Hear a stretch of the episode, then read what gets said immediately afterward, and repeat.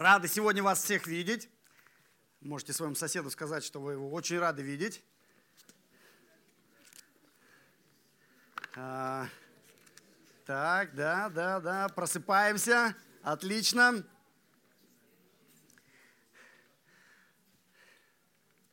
А, хочу спросить у вас, а, у вас есть с утра сила? Есть, конечно, да. Один человек из ста ответил. Понятно все. Хорошо. Давайте подумаем, что вообще в этом мире обладает силой? А, какие варианты есть? У чего есть сила? В чем сила, брат? У власти есть сила, да? Еще что? Ну давайте поконкретнее. Что значит у власти есть? Это перфи... в общем, поконкретнее. У какой власти есть сила? У президента есть сила, да. У государства есть сила. У судебной власти есть сила. Кроме власти, у чего еще есть сила? У слова есть сила. У, у Бога есть. Ну все, духовная пошла. Давайте без Бога пока, да? А, мы к нему еще придем. Что в этом мире обладает силой? Еще. Деньги обладают силой. Еще. Желание, мышцы обладают силой, если они есть, да? Что? Разум обладает силой, если он есть, да? Да, природная стихия. Ну, а, а что вот из всего, что вы перечислили или не перечислили, обладает самой большой силой? Силой, которой невозможно противостоять. Это кто сказал? Слава, Слава. Ты, наверное, не слышал. Я сказал про Бога, мы потом поговорим. Смотрите, я, я вам дам предположение, ну и давайте подумаем над этим предположением. Я, я скажу смерть. Потому что, почему смерть? Потому что э, практически, ну, что ты можешь противо, противопоставить смерти? Да? Мы э, на прошлой неделе э, с детьми пересматривали Гарри Поттера. Кто в теме вообще там? Гарри Поттер есть? Есть. Скажите, последняя, как последняя книга или последний фильм называется? Дары смерти. Вот для тех, кто не в теме, я объясню. Там три брата было, и они пытались перейти речку и встретили смерть. И они пытались как-то ее э, обхитрить, но не получилось, безуспешно. Да? И идея а, ну, как бы вот этого рассказа в том, что от смерти не убежишь. И от смерти нет защиты. Как бы ты ни хитрился, как бы ты ни выворачивался, смерть обладает как бы самой мощной силой в этом мире. Против нее ну, ничего, ни, как бы, никаких козырей нет. Люди умирают. Люди умирают каждый день. Тысячи тысячи людей умирают во всем мире каждый день. А, может быть, кто-то из ваших родных или близких, или знакомых совсем недавно умер. Да, и мы все знаем такие примеры. А, более того, мы же все понимаем, что мы рано или поздно тоже умрем. Согласны с этим? То есть, если мы честны себе, то есть, если мы ну, как бы не, не занимаемся самообманом, да, мы такие бессмертные, то есть мы понимаем, что рано или поздно каждый из нас, каждый сидящий человек в этом зале умрет. И мы не можем ничего противопоставить смерти. Вопрос тогда, который мы должны задать, а что будет после смерти? Это вопрос важный, этот вопрос э, нужно задавать и верующим людям, и тем, которые, может быть, неверующие до сих пор, э, потому что в нашем мире существует много разных идей, что будет после смерти. Да? А кто-то думает, что после смерти ничего не будет, просто выключили свет и все, дальше небытие такое. А кто-то думает, что будет какое-то перевоплощение. А вот. А, но если а, дуб как дерево, родишься баобабом и будешь баобабом тысячу лет, пока помрешь. Да? Ну, это вот кто постарше, а, те, те в теме, да. То есть а, идея перевоплощения очень популярна в этом мире. А еще очень популярная идея о том, что после смерти будут какие-то такие гигантские небесные весы, на которых Бог будет взвешивать хорошие и плохие дела. Слышали про такую идею тоже, да? А есть еще тоже очень популярная идея, она пришла вот, ну, как бы больше из греческих, там, языческих э, верований, но до сих пор почти во всех фильмах ее используют, эта идея, что после смерти ты будешь в образе какого-то такого привидения, да, а, вот в каком-то потустороннем подземном мире обитать. А, ну, то есть вот все вот эти фильмы с привидениями и так далее, ну вот оттуда идет как бы тема. Кто-то считает, что после смерти он попадет на другую планету. да, то есть вот есть такая планета Кришналог, если ты вовремя сказал Хари Кришна, ты как бы, ну вот, окажешься э, на этой планете, а есть еще одна религиозная группа, которая считает, что у каждого человека будет своя планета, э, и вместе с женой ты будешь вот, населять эту новую планету. Ну, то есть идей очень много, а они очень интересные, но вопрос такой, а что нам Библия говорит о том, что будет с человеком после смерти? Об этом будет сегодняшняя проповедь. И давайте мы откроем. Мы продолжаем с вами читать первое послание к Коринфянам. Сегодня у нас 15 глава. Будем с вами читать с 12 стиха до конца главы. Если у вас есть Священное Писание, можете открыть и вместе со мной давайте будем читать. Итак, 12 стих. Если же о Христе проповедуется, что Он воскрес из мертвых, то как некоторые из вас говорят, что нет воскресения мертвых? Если нет воскресения мертвых, то и Христос не воскрес. А если, а если Христос не воскрес, то и проповедь наша тщетна, тщетна и вера ваша. Притом мы оказались бы лжесвидетелями о Боге, потому что свидетельствовали бы о Боге, что Он воскресил Христа, которого Он не воскрешал.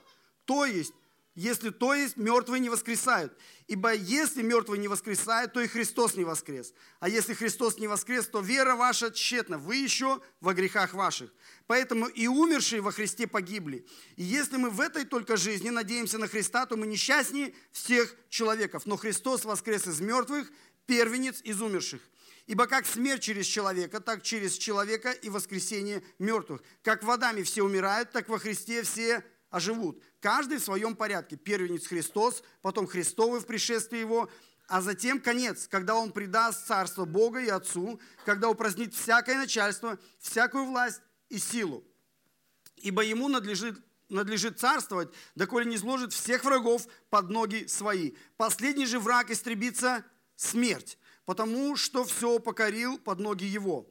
Когда же сказано, что ему все покорено, то ясно, что кроме того, который покорил ему все. Когда же все покорил ему, тогда и сам сын покорив, покорит покорившему все ему, да будет Бог все во всем. Иначе, что делают крестящиеся для мертвых, если мертвые совсем не воскресают? То для чего и креститься для мертвых? для чего и мы ежечасно подвергаемся бедствиям. Я каждый день умираю, свидетельствую о том похвалою вашу, братья, которую я имею во Христе Иисусе Господе нашим, по рассуждению человеческому. Когда я боролся со зверями в Ефесе, какая мне польза, если мертвые не воскресают? Станем есть и пить, ибо завтра умрем. Не обманывайтесь, худые сообщества развращают добрые нравы. Отрезвитесь как должно и не грешите. Ибо к стыду вашему скажу, некоторые из вас не знают Бога. Но скажет кто-нибудь, как воскреснут мертвые и в каком теле придут? Безрассудный, что ты сеешь, не оживет, если не умрет. И когда ты сеешь, то сеешь не тело будущее, а голое зерно, какое случится пшеничное или другое какое. Но Бог дает ему тело, как хочет, и каждому семени свое тело. Не всякая плоть такая же плоть, но иная плоть у человеков, иная плоть у скотов, иная у рыб, иная у птиц. Есть тела небесные, есть тела земные, но иная слава небесных, иная земных.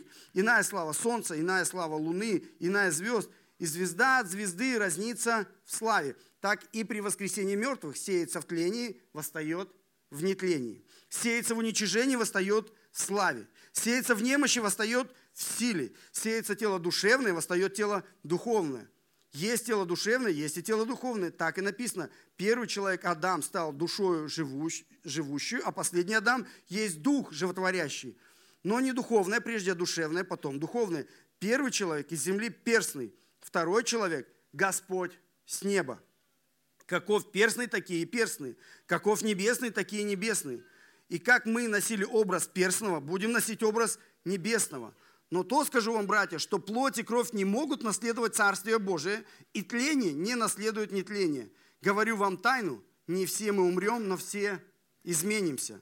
Вдруг во мгновение ока, при последней трубе, ибо вострубит и мертвые воскреснут нетленными, и мы изменимся, ибо тленному всему надлежит облечься в нетление, смертному всему облечься в бессмертие. Когда же тление сие облечется в нетление, смертное сие облечется в бессмертие, тогда сбудется слово написанное «поглощена смерть победою». Смерть, где твое жало? Ад, где твоя победа? Жало же смерти – грех. Сила греха – закон. Благодарение Богу, даровавшему нам победу Господом нашим Иисусом Христом. Итак, братья мои возлюбленные, будьте тверды, непоколебимы, всегда преуспевайте в деле Господнем, зная, что труд ваш нечетен перед Господом. Аминь.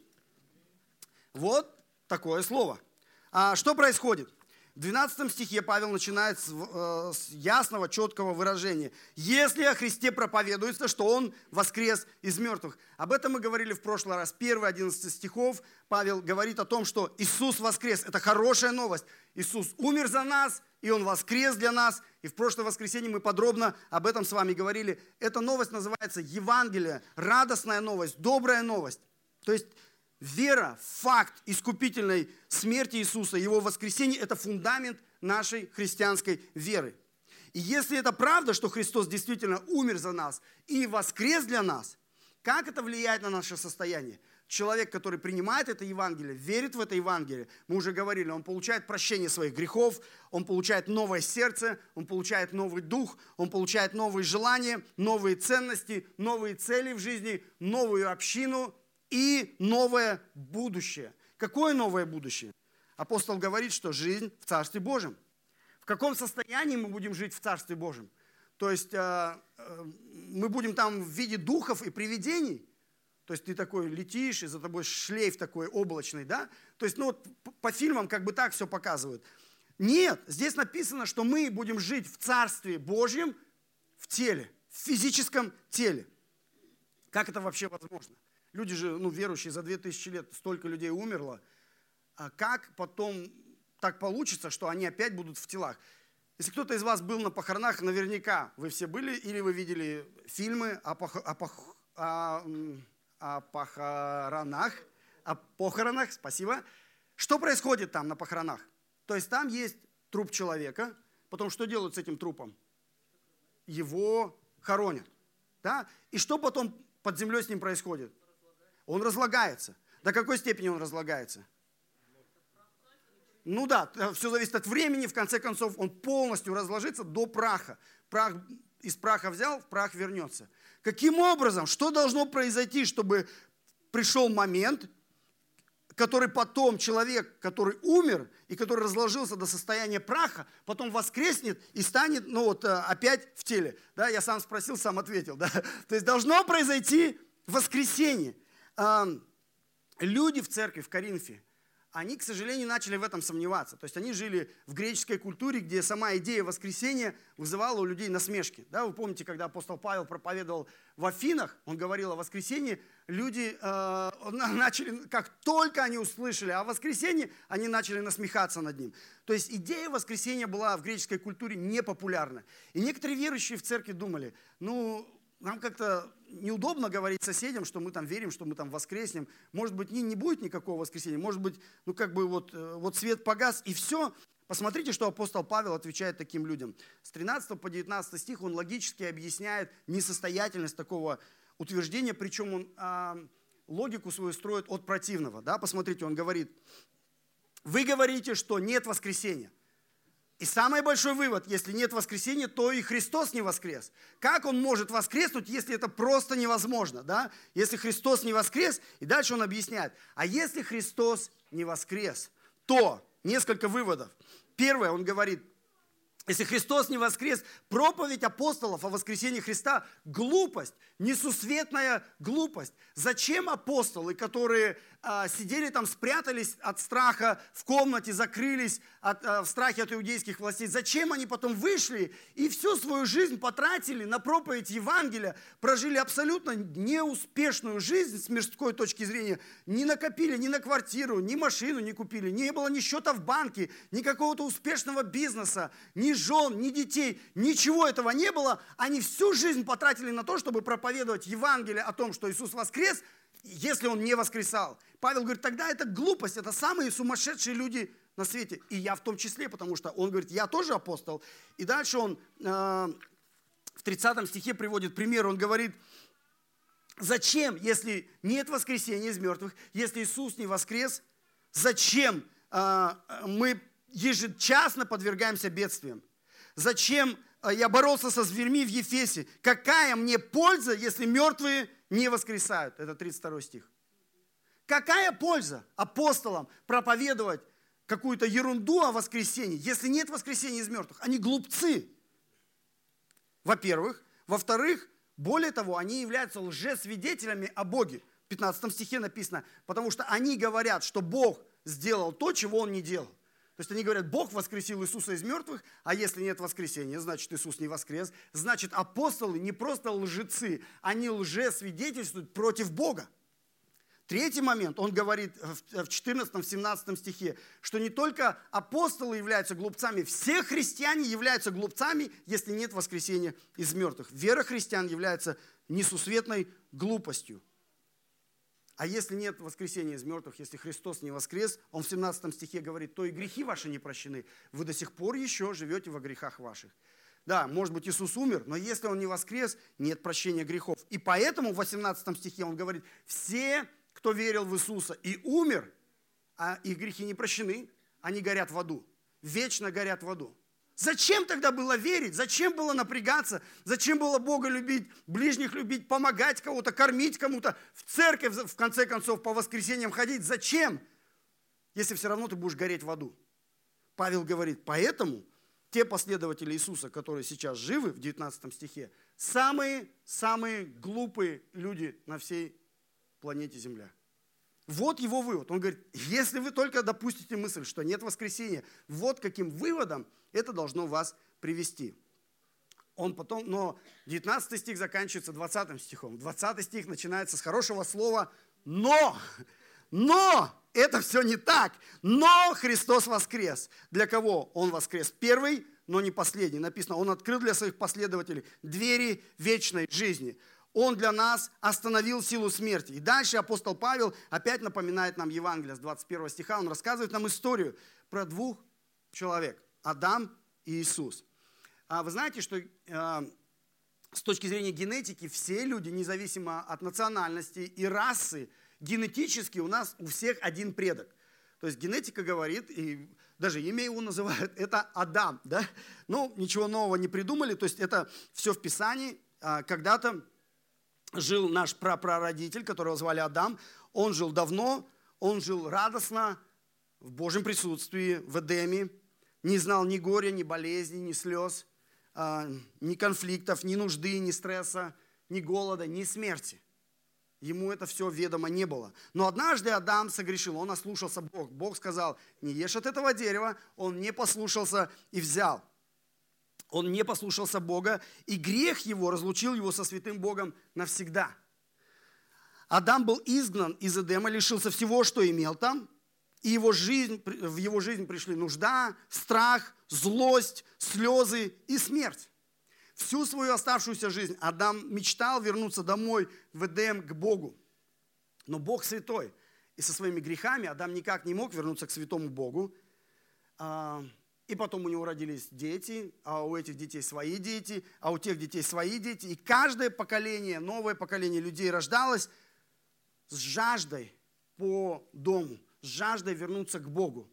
Но э, люди тосковали по потерянному раю и, и мечтали вернуться домой, но не могли, потому что они все рождались во грехах. И с каждым поколением люди все больше грешили – все больше злились и все больше бунтовали против Бога. Конечно, в истории были люди, которые как-то хотели решить этот вопрос. Люди придумывали разные э, нравственные нормы, законы, правила, религии, чтобы избавить человека от этого рабства греха. И в какой-то степени человечество смогло ограничить грех в рамках закона. Но все равно грех остается грехом. Каждое поколение людей э, рождается и грешит. Мы все грешим. Человек просто не может не грешить, к сожалению. Грех Адама царствовал и продолжает царствовать в каждом рожденном человеке в этом мире, в каждом из нас. Даже сейчас, при всем развитии нашей науки, культуры, э, искусства, мы продолжаем грешить и совершать зло своими делами, словами и мыслями. И нам даже не обязательно говорить про войну на Украину. Да? То есть, если мы честные и заглянем в свое сердце, мы, каждый из нас скажет, на прошлой неделе я грешил я проявлял злобу, я проявлял э, эгоизм, да, я, э, то есть я много разных грехов совершал. Если мы честны сами с собой, мы это признаем. Почему? Потому что мы все дети Адама. А, это факт. И поэтому нас всех ждет смерть. В 21 и 22 стихе написано. Смерть пришла через одного человека всем людям, потому что мы все дети Адама. В 22 стихе написано, в Адаме все умрут. Да? И те, кто в Адаме, все будут, попадут на суд и будут в вечном аду. Это очень плохая новость. Вечное отделение от Бога и от Его Царства из-за наших грехов.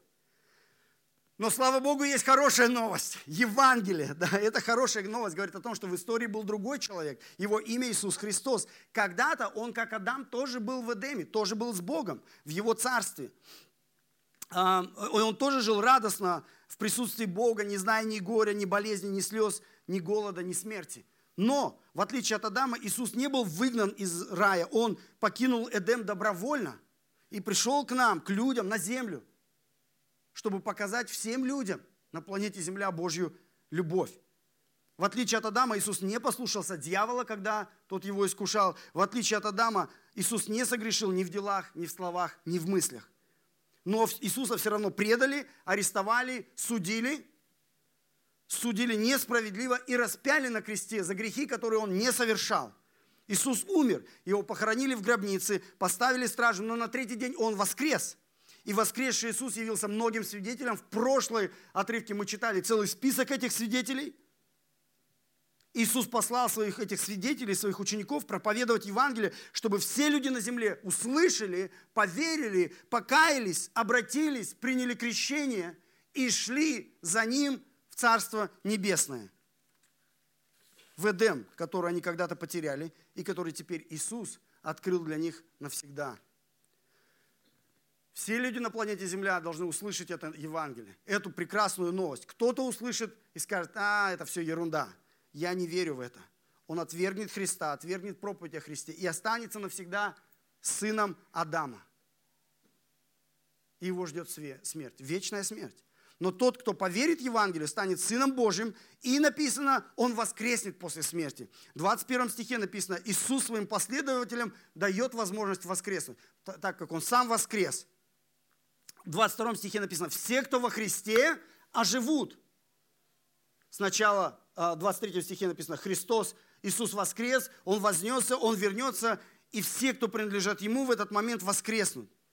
На земле и на небесах уже будет установлено Царство Бога, все враги Бога будут поражены. 25 стих, в 26 стихе написано, последний враг будет истреблен, смерть. Смерти уже не будет возвращаясь к началу нашей проповеди, то, что сейчас обладает такой невероятной силой, силой, которую никто не может остановить из людей, смерть, она закончится, да, она будет остановлена.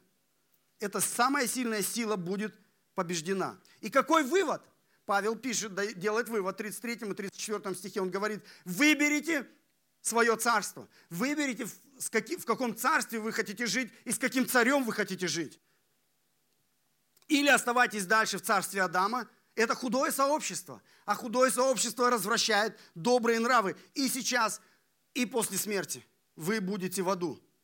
Или вы хотите знать Бога через жертву Иисуса Христа и жить в царстве Иисуса без греха и без стыда. В каком вы царстве? Кто ваш царь? Адам или Иисус? Кто ваш отец? Адам или Иисус? И поэтому Павел немного трясет верующих в Коринфе, да, такой пощечину, он говорит, отрезвитесь, бодрствуйте, не обманывайте сами себя. Он обращается к людям, которые ходят в церковь, не к гостям, а тем, кто ходит в церковь. Может быть год, может быть 10 лет уже человек ходит в церковь и обманывает сам себя. Он говорит, ну я верующий. Павел говорит, к стыду вашему скажу, некоторые из вас, даже ходя 10 лет в церковь, вы до сих пор еще не знаете Бога. Вы можете сами себя обманывать, вы можете обманывать людей, которые рядом с вами сидят, но Бога вы не обманете. Если вы не принадлежите Иисусу, если Иисус не является вашим царем, вас ждет очень-очень печальное будущее. И печальное настоящее на самом деле. Поэтому похлопайте себя по щекам, проснитесь, отрезвитесь. То есть не наполняйте себя каким-то духовным алкоголем или духовными наркотиками э, в состоянии духовного опьянения, когда человек не понимает, где он находится. Он говорит, отрезвитесь, бодрствуйте, не обманывайте себя, проверьте себя, верующий ли вы вообще человек. А как это проверить? Как Иисус сказал нам проверять дерево? А по плодам. А посмотри на плоды в своей жизни. Любовь, радость, мир, долготерпение, вера, кротость, воздержание. Плоды есть в твоей жизни. Есть плоды присутствия Бога в твоей жизни.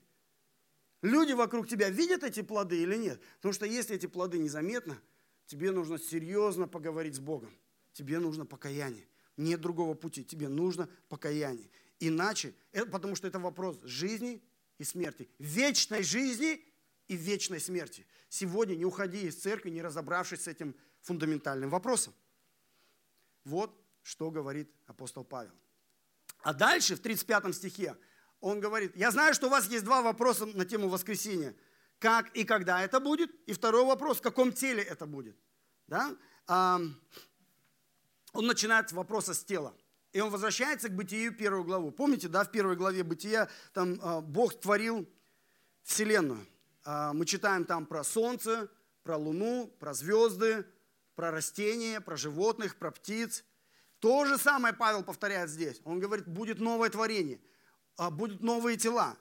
И он проводит параллель, то есть он, идея семени, да, он говорит, то есть как наши тела, воскресшие тела, будут связаны с нашими телами, которые у нас сейчас. Есть ли связь или нет никакой связи? Или это точно такие же будут тела?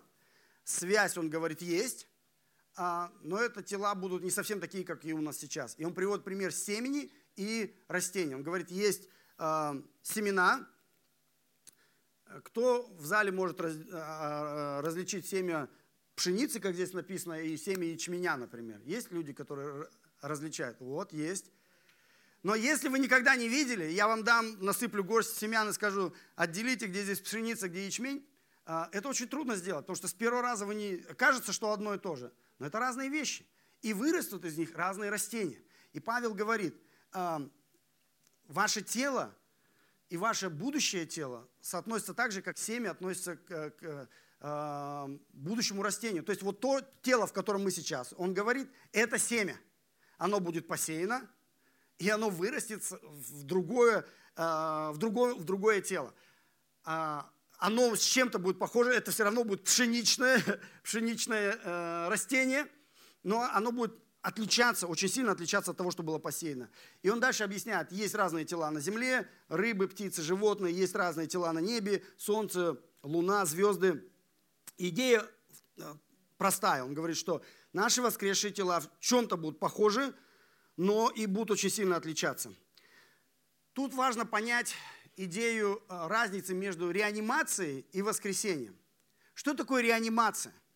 Вот э, если есть медики, или вы смотрели, может быть, фильмы там про какую-нибудь скорую помощь и так далее. То есть иногда бывают такие критические моменты, человек вот на пороге смерти, или он даже умирает, вот несколько секунд, он говорит, сердце остановилось, то есть клиническая смерть, да? Что с ним делают? Про, проводят э, реанимацию, да? То есть вы все фильмы видели, там, значит, ему электрошоком или каким-то шприцом, прямой укол там адреналина в сердце или что-то еще там делают, массаж сердца. То есть разные есть э, способы. Но идея какая? Чтобы этот человек вернулся к жизни. И иногда он возвращается к жизни. Это называется реанимация. Реанимировали человека. Когда он возвращается к жизни, он в своем теле возвращается к жизни. Тело точно такое же, как было пять минут назад. Да, но если было долгое время, то мозг чуть-чуть у него сократился, да, потому что мозг отмирает от недостатка кислорода. Но в общем тело такое же, тело не изменилось. Поэтому это не воскресение, это реанимация. А, возвращаясь к вопросу, почему здесь написано Иисус первый воскрес? Разве до Иисуса никто не возвращался после смерти к жизни? В Ветхом Завете были такие случаи? Были. В Новом Завете были случаи, когда люди, а, мертвые люди снова становились живыми? Да, но вопрос такой, в каком теле они становились живыми? Это было обновленное тело или точно такое же, как у них было точно такой же. То есть это, с этой точки зрения это не воскрешение, это реанимация. Потому что он говорит, и мы будем смотреть, когда человек воскреснет, так как воскрес Иисус, его тело будет другим. У Иисуса после воскресения было другое тело. Те все люди, которые воскр... в... приходили из смерти в жизнь снова, они в конце концов снова умру, уже умерли, никто из них до сих пор не жив. То есть это был вопрос да, а, реанимации в этом значении. Чем же наше тело будет отличаться сейчас и потом? 44, 42 по 44 стих есть пять характеристик, чем наши тела будут отличаться. Посмотрите. Во-первых, тление, нетление, да, то есть что такое тление? Это болезни, да, то есть наши тела сейчас болеют, мы можем страдать, стареть, а, у нас суставы где-то а, неправильно работают, да, у нас где-то там спину заклинило. То есть мы все с вами испытываем сейчас в этом мире тленность наших тел. Но написано, когда мы воскреснем, а, наши тела будут нетленными. Суставы не будут болеть, зубы не будут болеть, спина не будет больше болеть. Что у вас там еще болит? Голова болит? Не будет голова болеть потому что твоя голова будет нетленная. Второе написано, а, сейчас наше тело уничиженное, потом оно будет славное. Что такое уничиженное? Есть вещи в вашем теле, которые вам не нравятся. Есть, да. Нету. У меня есть. Мне не нравится, когда мне фотографируют со спины. Знаете почему? Потому что у меня вот тут становится все меньше и меньше волос. И когда меня фотографируют со спины, у меня там просто светится что-то, лампочка светится в голове. Это мое уничиженное тело. Я уверен, что в Царстве Небесном у меня будет пышная прическа. Я буду носить афро такой, ух. И это будет моя славная, потому что мое тело будет славное. То есть все те моменты, которые вам сейчас не нравятся в вашем теле, Потому что ваше тело уничиженное. И оно должно быть уничижено. Оно никогда не будет совершенное по эту сторону Эдема. В Эдеме оно будет совершенное. Какое хотите тело, какого угодно размера, формы, цвета и так далее. Все будет совершенное. Будет прославленное тело. Следующее, он говорит, сейчас ваше тело немощное, мы идем в церковь, у, как бы до туда дойти, потом с церкви идем домой. То есть наше тело немощно, и написано, что потом оно будет сильное. Да?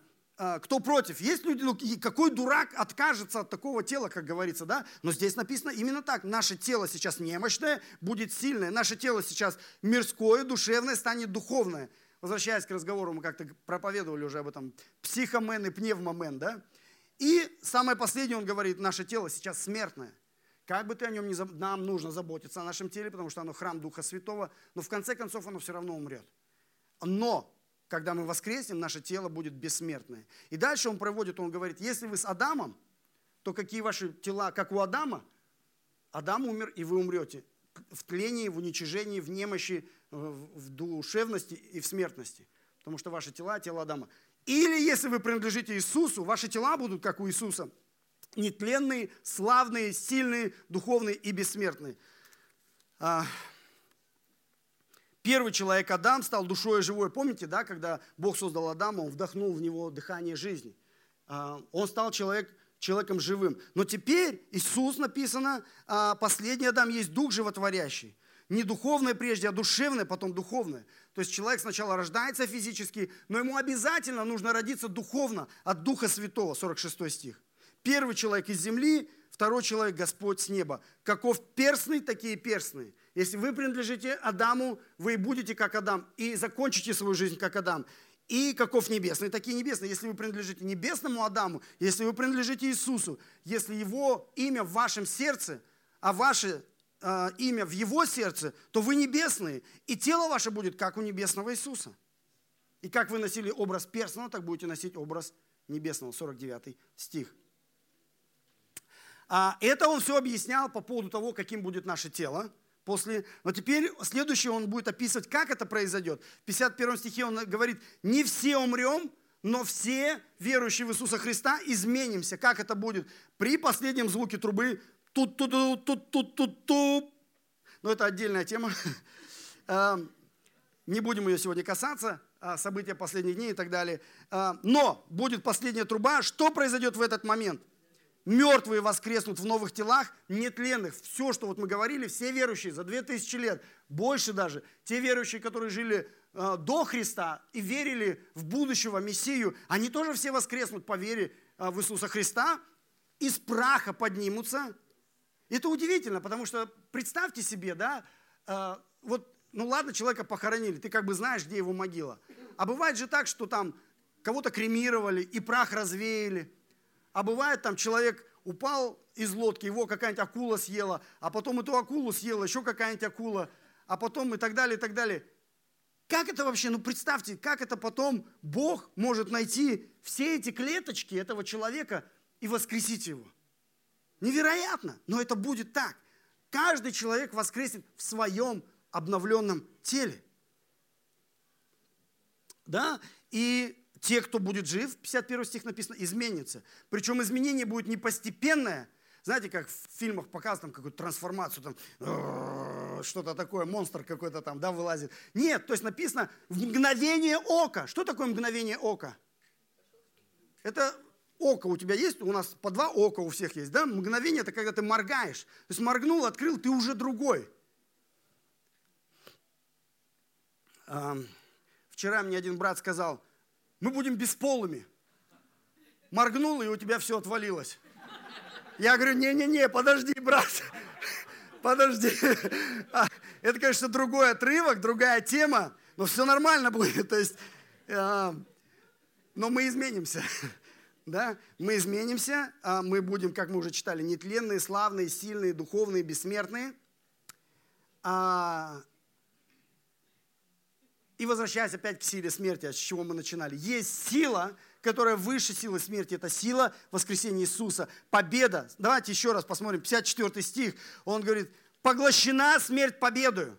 Вот эта сила, которая сейчас обладает абсолютной силой. Никто не может противостоять смерти. Она будет побеждена. Смерть, где твое жало? Ад, где твоя победа? Жало же смерти – грех. Да? То есть мы имеем победу над смертью, над адом, над грехом – и это все по благодати, дар Божий. Бог говорит, я даю это тебе в Иисусе Христе. Бог нам все это дарует. Если ты до сих пор еще не принял этот дар, сегодня прими. Не уходи из церкви, не примирившись с Богом через жертву Иисуса Христа. Бог дает тебе победу над смертью, победу над адом, победу над грехом раз и навсегда в жертве Иисуса Христа. Поверь, покайся и прими сегодня. А если ты уже верующий, как доктрина о воскресении, как эта истина о воскресении должна влиять на твою жизнь здесь и сейчас. Здесь написано, у тебя есть победа над грехом. Если в твоей жизни до сих пор еще есть запинающие грехи, борись с ними. Борись с ними, борись, не останавливайся. У тебя эта победа будет одержана, но не переставай сражаться он заканчивает, братья и сестры. Итак, возлюбленные братья, возлюбленные сестры, будьте тверды, непоколебимы в вашей решимости, в вашей вере, в вашей зрелости, в вашей духовности.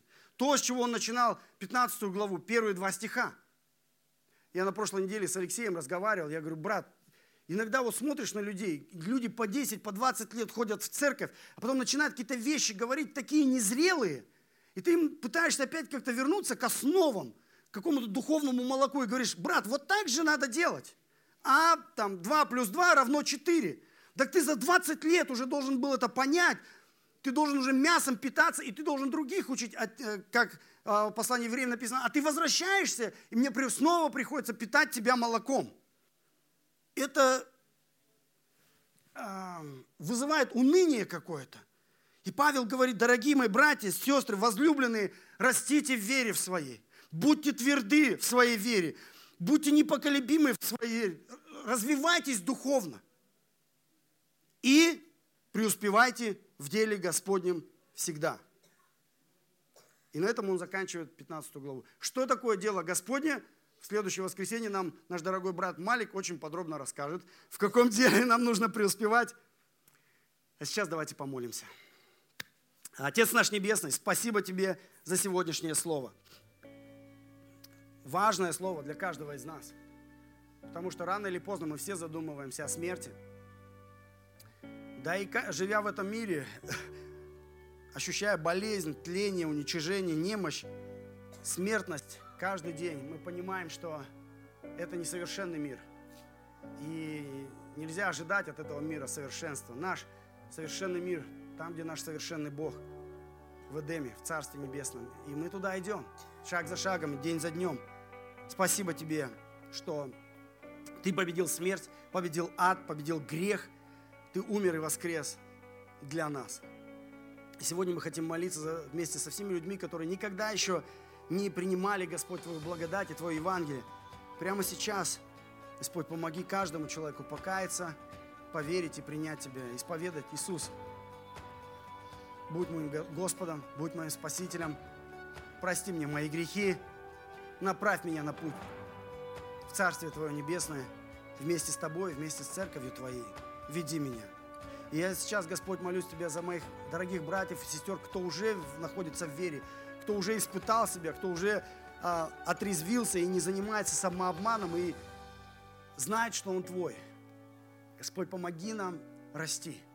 Помоги нам в силе Духа Святого, зная, что нас ждет великое будущее, жить в этом мире твердо, непоколебимо, в вере, в зрелости, в духовности, в силе Духа Святого, любить Бога, любить ближних, расти духовно, не останавливаться, не давать место дьяволу, не опускать руки, но всегда преуспевать в деле Господнем. Во имя Иисуса молимся.